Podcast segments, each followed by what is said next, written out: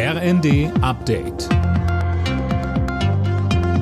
Stündlich neu. Auf den Punkt informiert. Ich bin Fabian Hoffmann. Guten Morgen.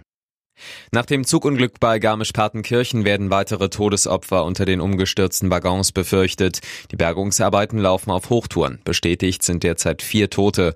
Warum der Regionalzug gestern entgleiste, ist noch unklar. Bahnchef Richard Lutz. Die Bilder, die wir alle sehen, sind schrecklich, machen einen tief betroffen und sprachlos. Ich darf da sagen, es gilt nicht nur für mich als Bahnchef, sondern auch für alle Eisenbahnerinnen und Eisenbahner. Und meine Gedanken, unsere Gedanken sind bei den Opfern und ihren Hinterbliebenen, bei den Verletzten.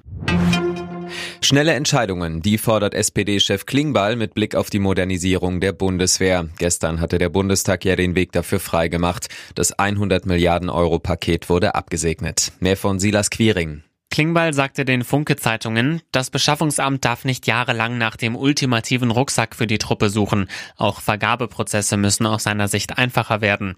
Die deutsche Rüstungsindustrie warnte der SPD-Chef davor, der Truppe Goldrandlösungen mit vielen Extras aufschwatzen zu wollen. Klingbeil sagt, das geht nicht mehr. Notfalls kaufen wir im Ausland. In Deutschland warten derzeit fast 9000 Schwerkranke auf ein Spenderorgan, denn die Zahl der Organspenden ist zu gering. Darauf machen Kliniken, Verbände und Initiativen zum heutigen Tag der Organspende aufmerksam.